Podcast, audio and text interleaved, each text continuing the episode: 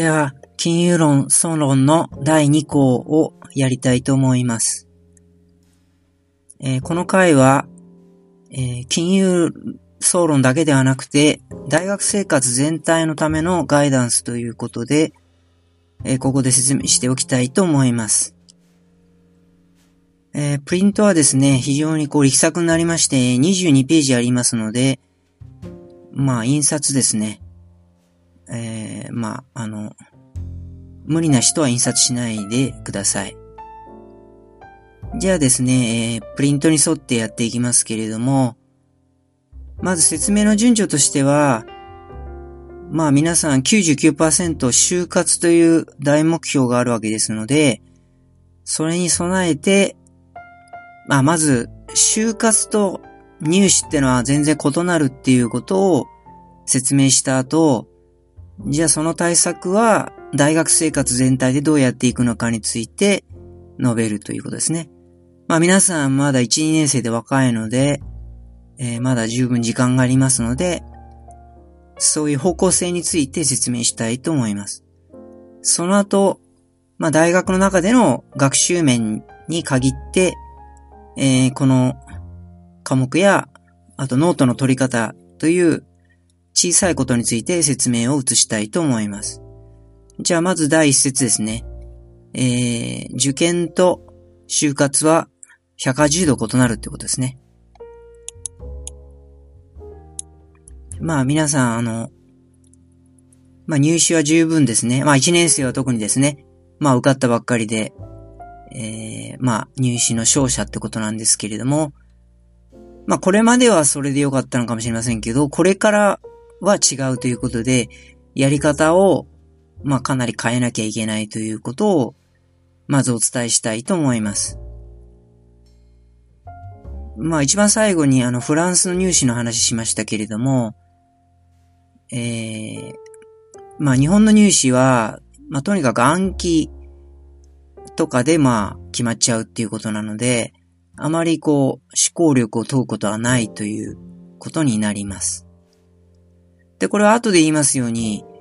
まあ暗記ができてもですね、昔は、あの、歩く生き字引とか呼ばれまして、非常にこう有能だったんですけれども、今は、まあスマホ、コンピューター、人工知能、AI などがありますので、これ後でも言いますけれども、まあそういう暗記能力だけでは、社会で、えー、いい仕事に就けないわけですね。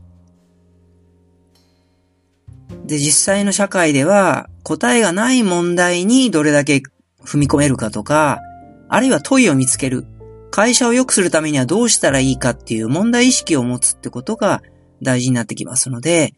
まあ大学はそのつなぎとしてですね、それに対応する、まあ知力を身につけなきゃいけないということになります。え、知恵と知識は違うということですね。知識は、あの、入試でやったような、まあ、誰でもわかるような、えー、知識。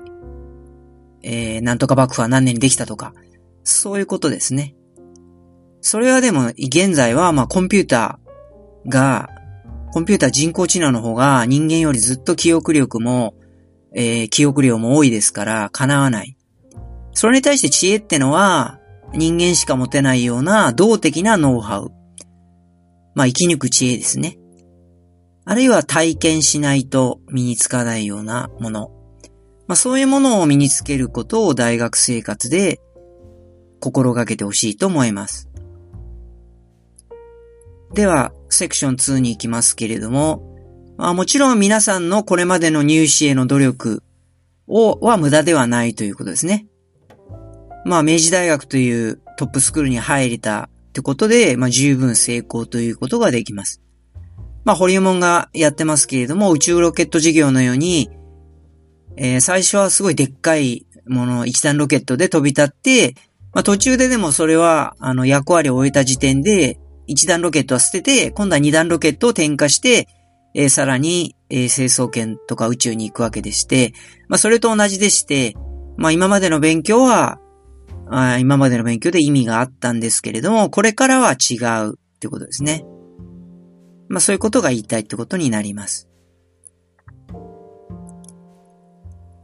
まあ、イメージとしては、まあ、入試今、どんどん、勉強法が洗練されてきてまして、まあ、いろんなことが、あの、YouTube とかでも言われてますけれども、まあ、あんまり無駄な努力をみんなしなくなってきてて、えー、まあ、問題集をですね、何週化して、エースパートをかければ受かるとかですね、非常にノウハウが蓄積されて、えー、点数がみんな取れるようになってはいるんですけれども、め就活はそうはいかないと。それとは別な能力が必要とされるということになります。次、えー、3番ですけれども、まあ、具体的に言うと、えー、過去問、模範解答なき世界にこれから突入するということになります。まあ、やや大げさですけど、まあ、人生自体答えがないっていうか、わからないというか、まあ、結婚し、結婚してみないとその人と結婚するのがいいかどうかわからないとかですね。まあ、今までは、あ右の段に行きまして、今までは、えー、まあ受験勉強ってのは、まあほぼ、プラスになると。疑いを持たなくてよかったと。まあとにかくもうやることだと。やることは決まってるので、どの問題集でも大体同じことが書いてあるので、まあここを押さえれば受かりますと。志望校に行けますってことで、えー、まあ疑いなく努力してこれたっていうのはありますけれども、これからはそうじゃなくて、メリット、デメリット両方あるようなことばっかりなんですね。これやれば絶対いいということは、これからどんどん減っていってしまう。そんな中で、えー、まあ皆さんには、えー、まあそういう世界、過去問とか模範解答がない世界で、まあどれだけ60点、70点の答えを出し続けるかっていう、そういう能力を磨いてほしいと思います。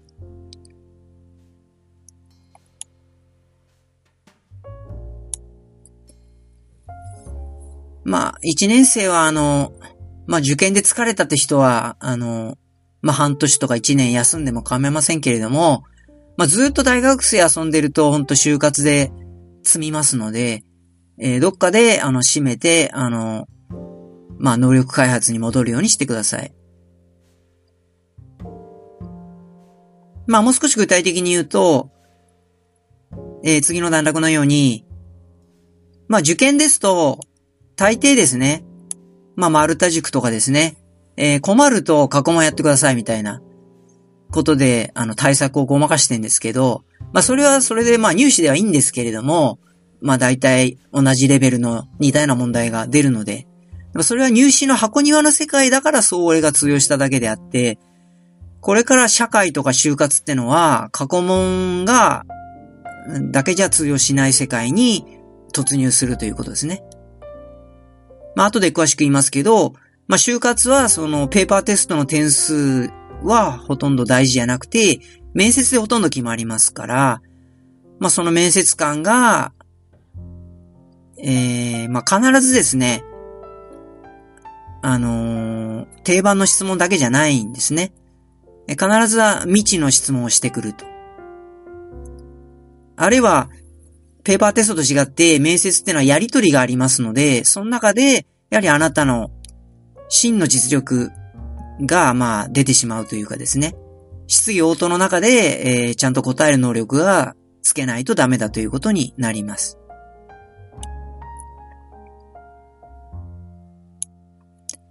だまあ、就活の心構えとしては、まあ、とにかく、いやらしい言い方になりますけど、まあ、この世の中は資本主義なわけですので、まあ、社会主義は残念ながら、えー、キューバなどを除いて滅びてしまったので、資本主義なので、まあ、資本、まあ、金持ち、企業が有利なように社会が出来上がってるので、我々が、あの、高い給料で雇ってもらうってことは、まあ、それは企業が利益を上げるために必要だから、あの、雇ってくれてるわけですね。あの、何も事前事業で、あの、取ってくれてるわけじゃないので、えー、まあ、とにかく就活するためにはその企業に役立たなきゃいけない。貢献しなきゃいけないってことになりますので、えー、就活の、まあ、心構えとしてはその企業に貢献するということが一番大事になってきます。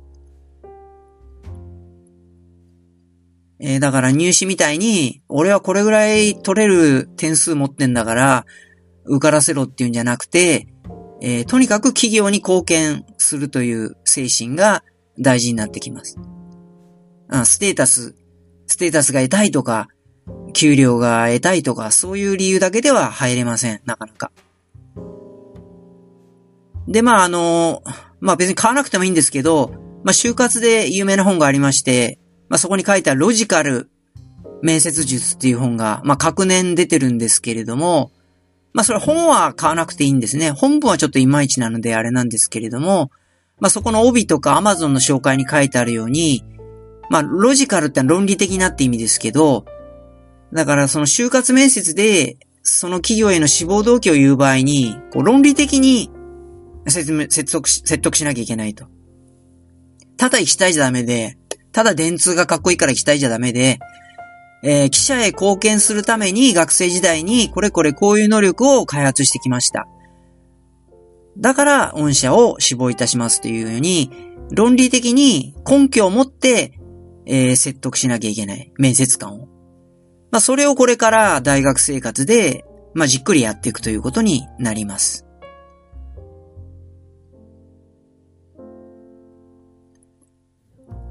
えー、まあ、とにかく大学の面接入試とも違って、ただ、こう、小学を学びたいとかいう、草木だけだけじゃダメで、本当に入りたいために、ここまで行動したんだっていうことを、えー、示さないといけないということになります。じゃあ、ページを改めて、2ページ目に行きますけれども、あもちろん、あの、後でも言いますけど、別にあの、早期学習のようにですね、えー、もう高校1年から、あのー、今は、あのー、まあ、受験一辺倒の高校はですね、もう高校1年からセンター入試の過去問やるとかですね、もう教科書やらないでチャート式を、チャート式で授業やるとかそういうとこありますけど、そういうことは必要ないわけですね。えー、別にそういうガリ弁を今すぐ皆さんにやってくれというわけではありません。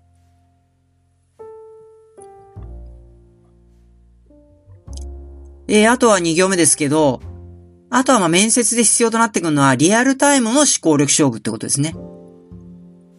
まあ、ペーパーテストは、あのー、ある程度こう時間に余裕がある。特に社会は時間、まあ、だいたいみんな30分で終わっちゃってるので、あれなんですけれども、えー、まあ、どこ、どこの問題からやってもいいと、ペーパーテストの場合は。そうじゃなくて、面接の場合は、あの、1対1で質疑応答になりますので、相手のその場での質問にリアルタイムで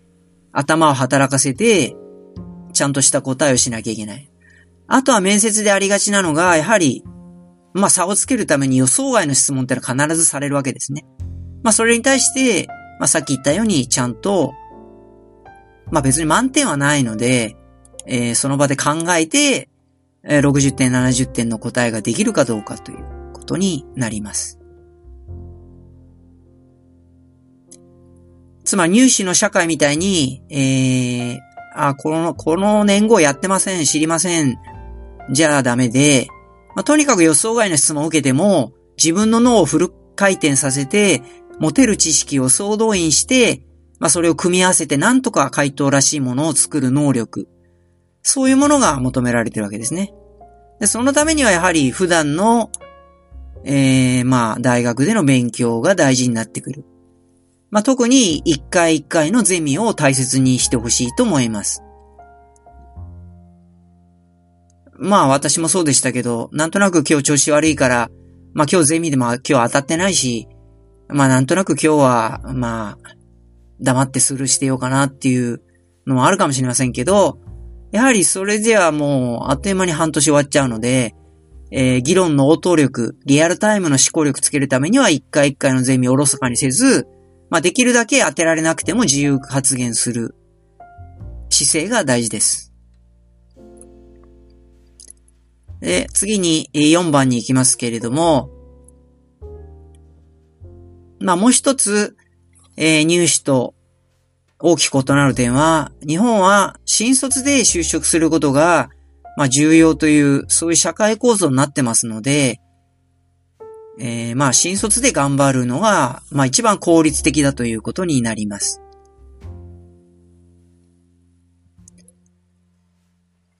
まあ日本はですね、えー、まあ、そういうふうにできてるわけですね。社会構造が。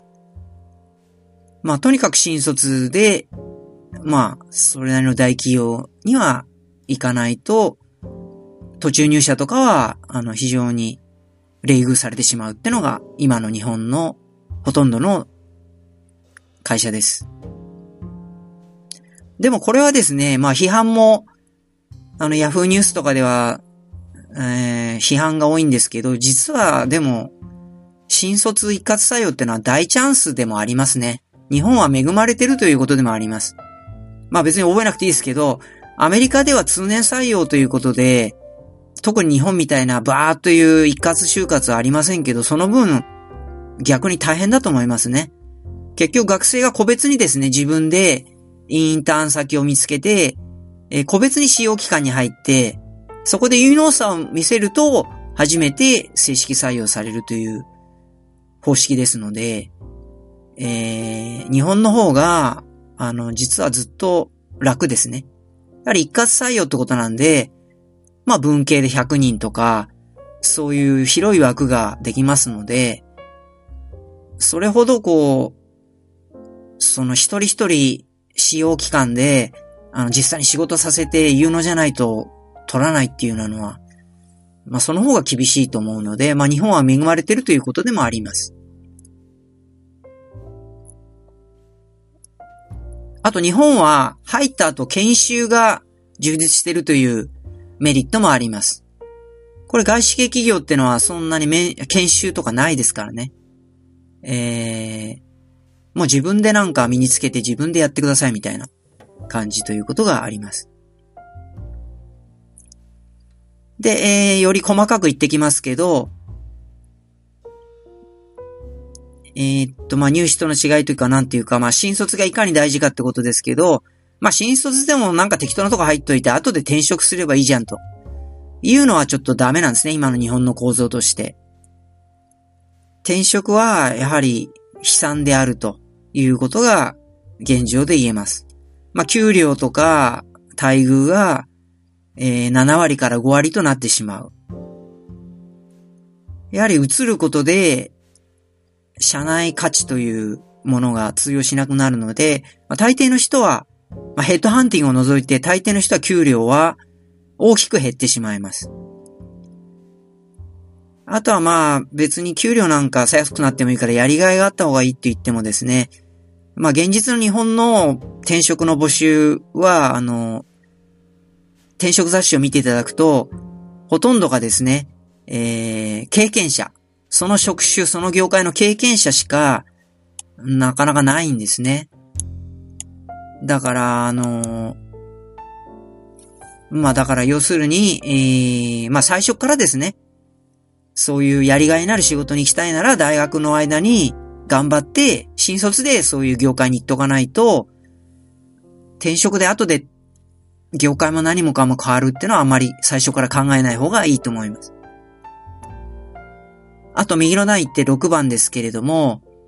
えー、入試と大きく違う点として、えー、まあ、就活で浪人ってのは、できるだけ避けてほしいってことです。受験での浪人は、あの、良い面も多いわけですね。まあ、大体、高3、現役ってのは、まあ、もう、もう時間がなくて、しっちゃかめっちゃかで、まあ、受けるわけですので、えー、まあ、浪人してれば、まあ、もう少しじっくり、一から勉強して、えー、上の学校が望めると。まあ、あとは別に望んでできることではないんですが、やはり一度挫折を経験することでメンタルが現役生よりは強い。あとはまあ10代で1年の成長ってのは大きいので、成長して大学に入るので、スタートダッシュが現役生よりも早い。えー、まあ、あの、まあ運転免許取ったりとか、サークル活動とか、あの、彼女を見つけるとかですね。彼氏を見つけるとかも、えー、まあ、浪人生の方が害して、えー、スタートダッシュがいいと。現役生はまだ幼いので、あ、まあ悪くはないんですけど、あまあ個人差ありますけれども、まあなかなかちょっと大学入った直後はですね、まあおどおどしちゃうっていうか、なんていうか、あまあ慣れない。慣れないうちにちょっと時間が過ぎてしまうっていうのがあります。えー、7番。まあ、ということで、就職浪人は極力避けてください。就職に関する浪人は、あの、入試と違って良いことはほとんど何もないってことですね。あと、大学院も、あの、文系では大学院行っても、あの、全然就職がないということになりますので、えー、大学院行って、なんかもっと上の企業を目指そうってのは、あの、ビジネススクール以外は、えー、通用しません。あ、ビジネススクールについては、あの、 English 2の、あの、ファイルを読んでください。で、まあ、あんま細かいこと言ってもしょうがないですけど、なぜ就職では浪人がいかんかというとですね、そこに書いてありまして、まあ、企業ってのは、まあ、大学と違ってもう何でも記録してると。まあ、その、現役の時に落ちた点数ってのがずっと残りますので、あの、2年目ですね。いくらその成長した自分を見てくださいって言っても、あの、その低評価が残ってますので、もうこいつはダメだってことで、面接すらもしてくれないことが多いんですね。まあそういうことなどもありますので、えー、まあなかなかあんまり最初から就職浪人は考えないでください。だからますます、えー、やはり新卒を重視するってことが、まあ新卒でもう就職を決めるっていうことが大事です。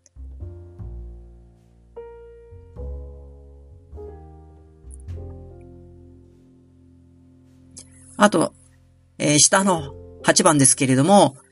えー、周囲に惑わされないことが大事だってことですね。えー、まあ、個人個人の適性で就職って決まってきますので、まあ、大学みたいになんとなく模試の偏差値で定規が決まってくるもんではありませんので、周りがいくら優秀でみんな総合商社ぐらい受かってるから、で、俺ちょっとゼミの中で頭いいから、俺も受かるって感じでいくと絶対落ちますので、えー、そこはちゃんとですね、えー、そういう上下感じゃなくて、ちゃんと適性を考えてやるということが大事です。じゃあ3ページ目に行きまして、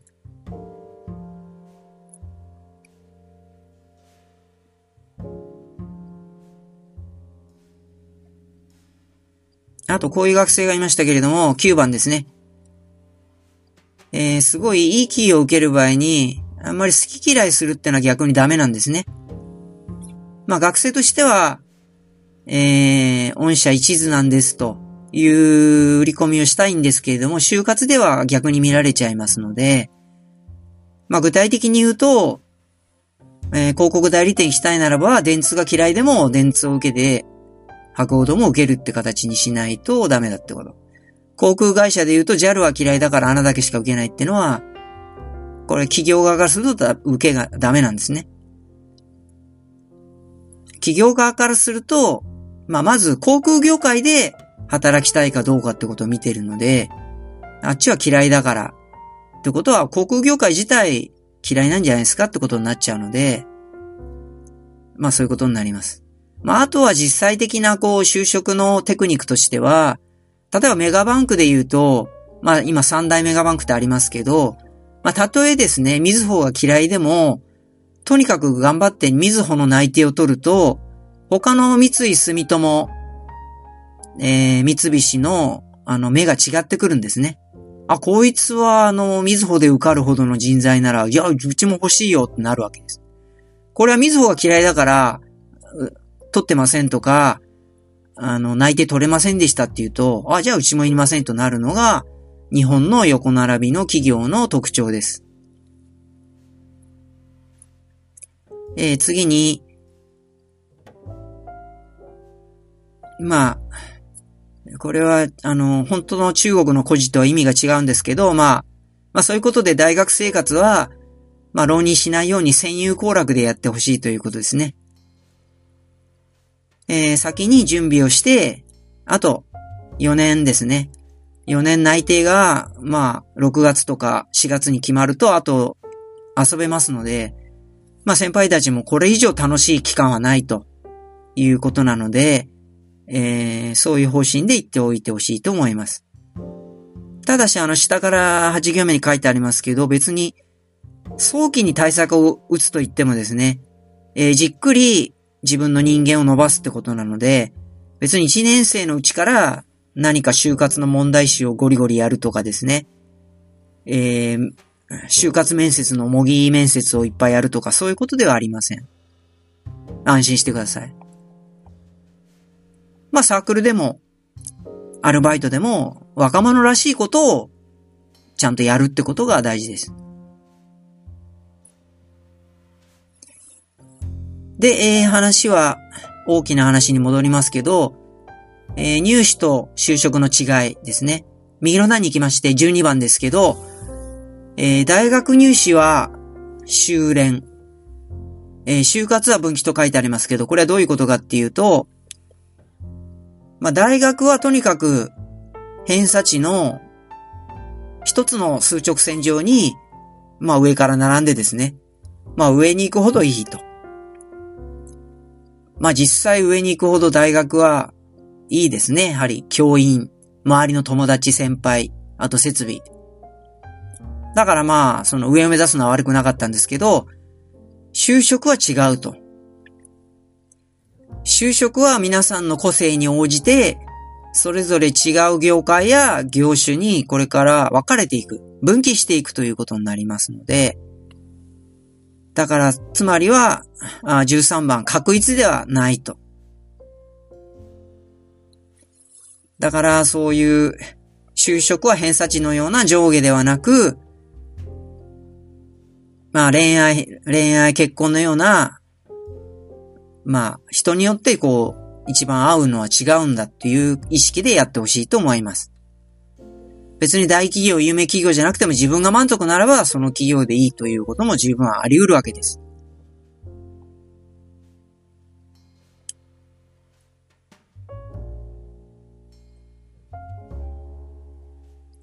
まあなんか TOEIC とかですね。まあ入試感覚でとりあえず TOEIC の点数上げとけば、なんか頭脳の証明になって就活がいいんじゃないかとか、そういうのは、まああんまり TOEIC の点数もあんまり関係ないみたいですね、日本企業の場合は。じゃあ14番。あとですね。えー、今まで入試入試と言ってきますけど、えー、14番。えー、まあ、大、大学の推薦面接とも違うと。まあ、言ってみれば大学の推薦面接は、こういうのはおかしいかもしれないですけど、まあ、ちょろいもんですよ。要するに指定校とか付属校の面接ってのは、まあ、ほぼもう受かるんですね。よほどひどくない限りは受かるようなもんですので、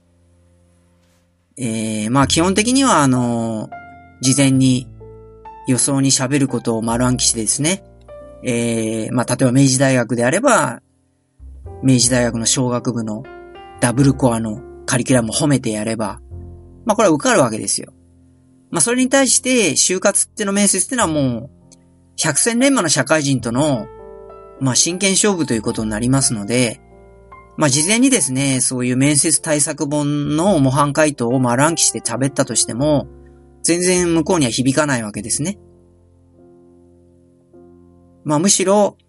自分でその場で考えて、さっき言ったように自分でその場で考えて、なんとか、あ難しい問題に答えを出すという、そういうリアルタイムの反応ができるってことが、企業の面接では大事です。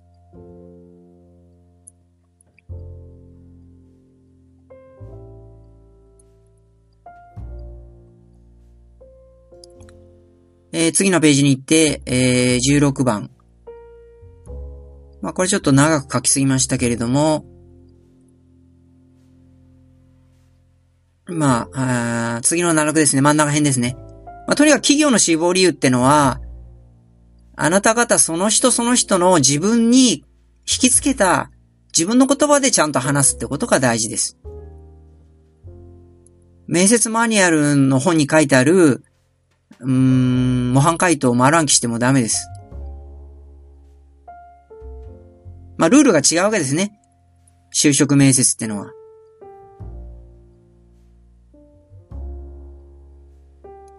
まあ、あとは、あそうですね。ちょっと話が違いますけれども、大学で勉強することってのは、ポイントとか、形に残らなくても、やはり、なんていうかな、無形資産として価値があるものがあるってことを、ぜひ理解してほしいと思います。まあ、大学の面、あのー、大学の推薦入試だと、英検とか簿記とかですね。これもあのー、日照簿記だけじゃなくて、あのー、全小教とかに、たくさんですね、資格があって、なんかすごいいっぱい資格持ってる方がいますけど、まあそれはそれでいいんですけれども、まあそれをですね、就活面接に持ち込んでもダメだってことになります。えー、資格をたくさん持ってるから自分頭がいいんだから難関企業に受かるでしょっていうことではない。まあもちろんあの、あの、形に残ることも、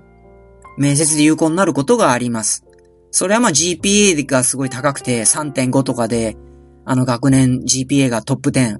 成績の平均がトップ10とかですね。あるいはゼミの全国大会の論文コンテストで全国入賞したとか。まあそういうのはまあ、あの、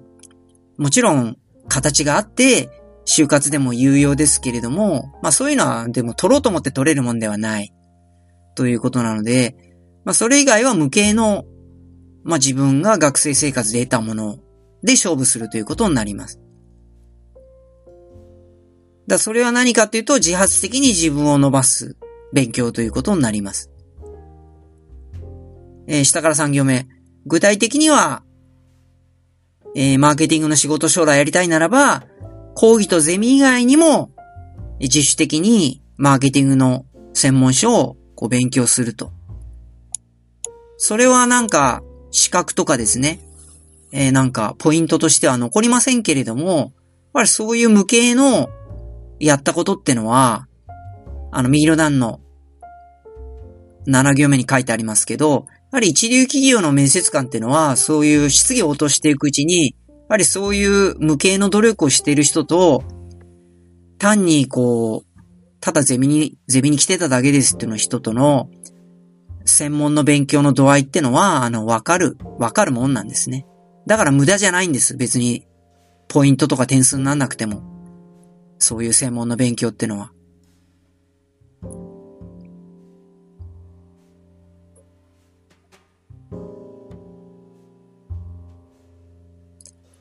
えー、次にですね、えー、またちょっと別な話になりますけれども、あとはですね、えー、まあ、現代、現代の楽しみ、電子ゲームの世界観とも、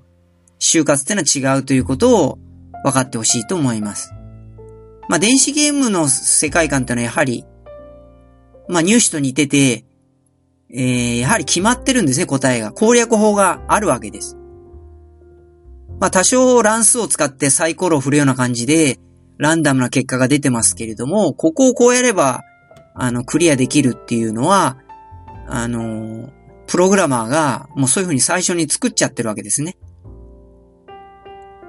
だから、あまあそういう世界観をぜひこれから捨ててほしいってことですね。就活とかこれから何十年やる仕事では、過去問も攻略本も存在しない世界であると。あとはまあゲームだとなんか名人に聞くとかいうのもありますけど、まあそういう権威主義もダメだと。まあとにかく、えー、就活とか、えー、人生っていうのはまあとにかく自分で考えるということ。まあもちろん権威とか先生の言うことを参考にしてはいいんですけれども、鵜呑みにしてはいけないっていうことですね。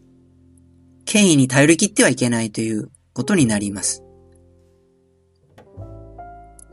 だから電子ゲームと何が違うかっていうと、まあ、就活とか、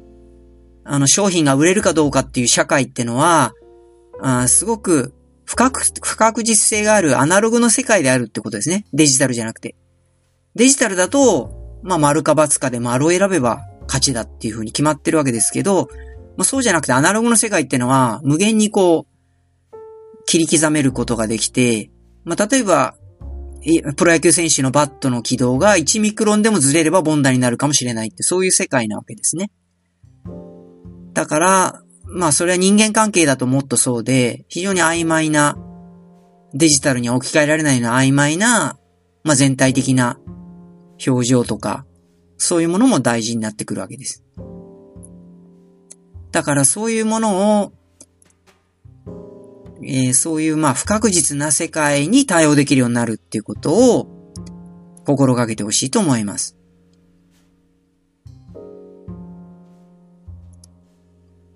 えー、じゃあ5ページに行きまして、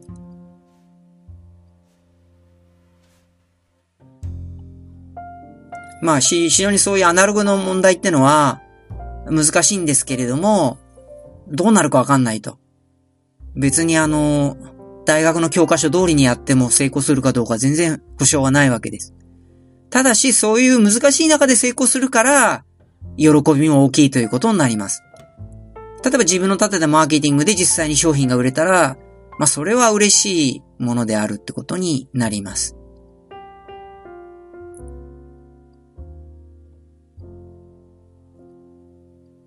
えーと、じゃあ、次飛ばします。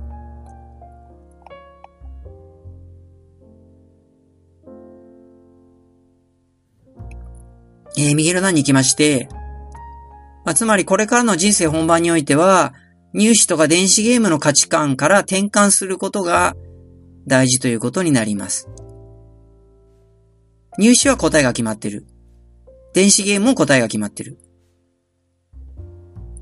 そうじゃなくてそういうのを、まあ、まあ今入試では効率的な勉強法として、もう数学でも先に答え見ちゃおうみたいなのが流行ってるみたいですけど、まあそれはいいのかもしれないですけど、まあそういうちょろまかしは、えー、就活では通用しないということになります。やるべきことは、えー、まあこれから自分の人生を戦略的に考える。ということですね。こう自分をどうプロデュースしていくかってことを自分で考えるってことが大事になってきます。まあそれはだから入試と違って一人一人の個性に応じて一人一人違うんですね。同じことはないってことになります。それだと戦略目標ってのは、あの、これからどんどん変えてもいいわけです。大学でいろんな人とか本とかの出会いがあるわけですので、ええー、まあそこで考えが変わったならかん変わってもいいと。別にその一度決めたから絶対その通りにやんなきゃいけないというわけではありません。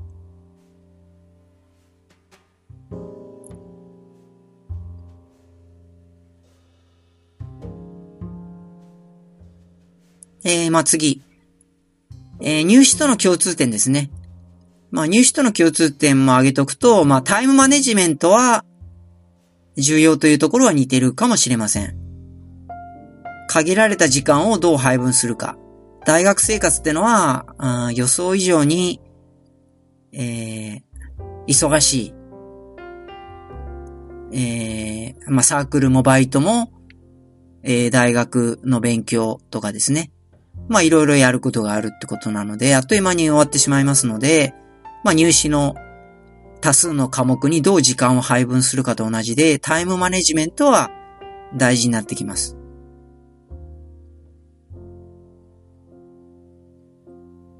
あと話戻りますけど、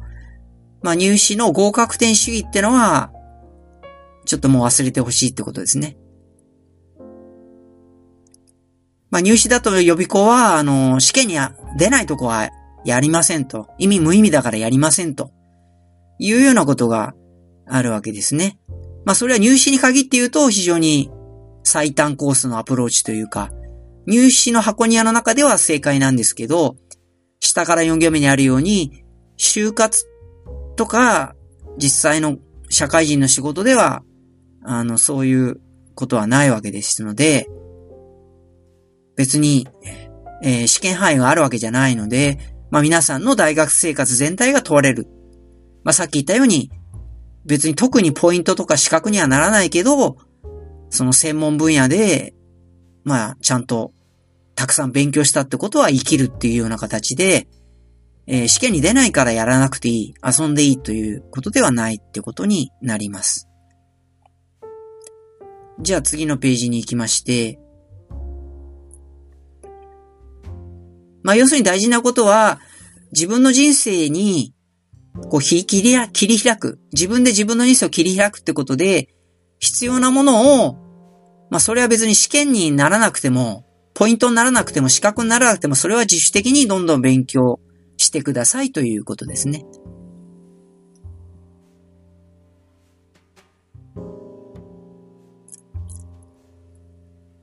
あと、まあ、あの、合格点主義ってどういうことかっていうと、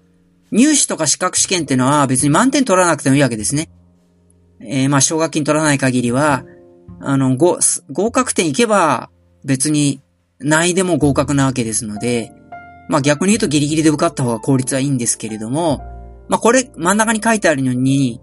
太字で書いてあるように、これからの人生に努力に上限はないということですね。まあこれから皆さん、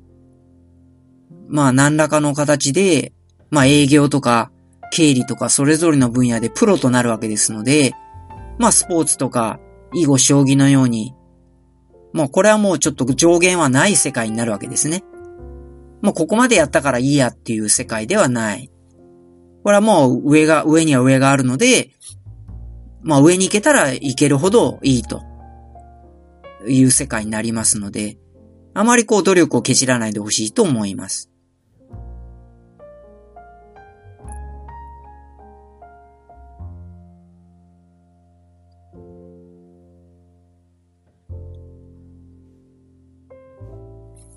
えー、まあ、あと、自分で、